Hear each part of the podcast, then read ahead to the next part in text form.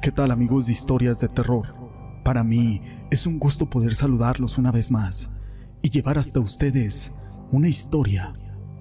Se dice que existe la brujería entre los famosos y muchas son las celebridades que acuden con sus brujos de confianza para cumplir sus deseos o protegerse de las malas energías, ya que los famosos son muy supersticiosos y suelen encargarle a entidades sobrenaturales el poder para concretar el éxito propio y también para los fracasos ajenos. Para todo esto recurren a la brujería, a la magia negra, hacen hechizos o conjuros y tienen todo tipo de cábalas, amuletos y talismanes. Se dice que las brujas no existen, pero de que las hay, las hay. Pero toda esta información no es importante sin una historia. Mi nombre es José Llamas y te presento El velorio del brujo. Quiero contar un relato que me pasó hace un mes y es el siguiente. Yo soy de un pueblito cerca de la sierra y ahí pasó este suceso. En mi comunidad había un brujo muy afamado que tenía mucha clientela. Incluso venían artistas famosos de la capital a verlo. Se decía que él tenía un pacto con el demonio ya que las personas que estaban destinadas a morir, él las sanaba, aunque nunca supimos a cambio de qué era. Hacía todo tipo de curaciones y hechizos. Claro, todos eran con magia negra. Yo varias veces lo vi discutir con vecinos del pueblo, y él les decía, te vas a morir. Y extrañamente, esas personas morían sin ninguna explicación. Ya la mayoría de la gente del pueblo le tenía más que miedo, un día por la mañana vinieron a avisarnos que el brujo, Don Chon, ya que así se llamaba, había muerto. La noticia se corrió como un reguero de pólvora en todas las rancherías cercanas. Al brujo Chon se le preparó para el velorio y mucha gente vino. Algunos eran vecinos, familia, clientes, amigos y hasta algunos solo por el morbo de saber que había muerto un brujo negro. Serían como las dos de la mañana estaba su féretro abierto para que la gente lo viera por última vez. Los sirios tenían una llama impresionante.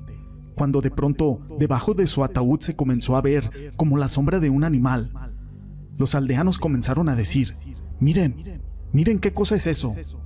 Esa sombra comenzó a reproducirse en segundos, así que se transformaron en enormes perros negros que estaban custodiando celosamente ese féretro. Un parroquiano quiso acercarse al ataúd para ver al finado, y uno de esos perros se le abalanzó a atacarlo. Los otros perros hicieron lo mismo, por lo cual los asistentes tratamos de defenderlo, pero esos animales tenían unos ojos como carbón encendido. Nosotros corrimos muy espantados, mientras la gente gritaba.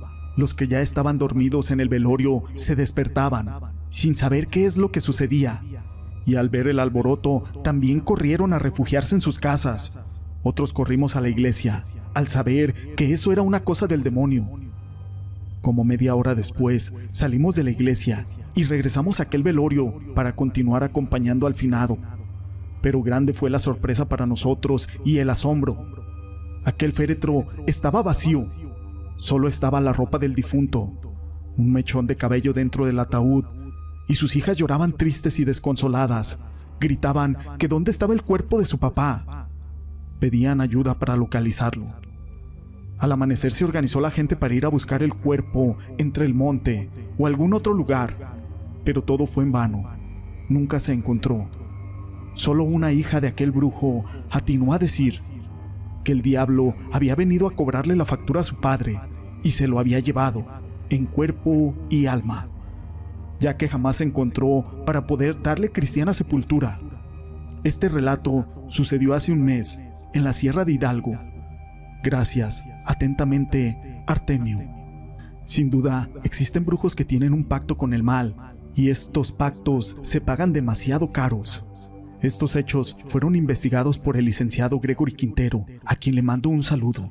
Pero no es la única historia que tenemos acerca de un brujo.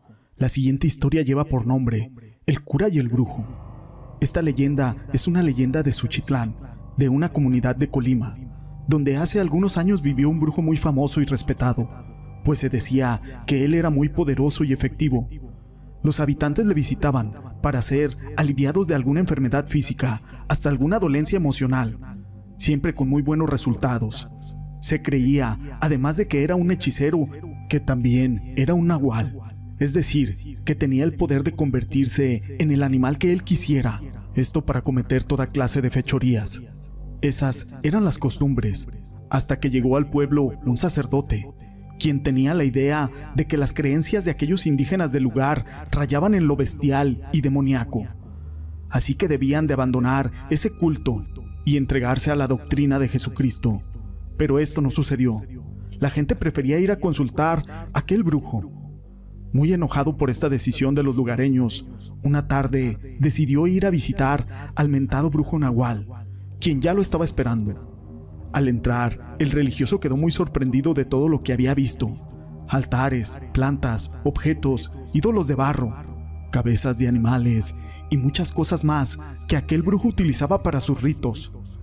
El hechicero fue amable con su invitado, mientras que aquel sacerdote le exigía que dejara de engañar al pueblo y sonsacarlos con sus mentiras, pues eso de la brujería no existe para él. El brujo, conservando la calma, invitó al religioso a que se marchara tranquilo. Si todo lo que él hacía eran mentiras y tonterías, no tenía de qué preocuparse. Aquel cura estaba muy enojado y molesto. Se quiso levantar de la silla, pero no pudo. Por más esfuerzos que él hacía, no podía pararse. Parecía que estaba pegado a aquel mueble, mientras el brujo, en un tono burlón, le invitaba a marcharse. La desesperación del padrecito se convirtió en espanto. Por más esfuerzo que hacía, no podía levantarse de aquella silla y él no encontraba alguna explicación. Aquel brujo seguía burlándose, hasta que hizo un ademán con la mano y pronunció en voz baja unas palabras.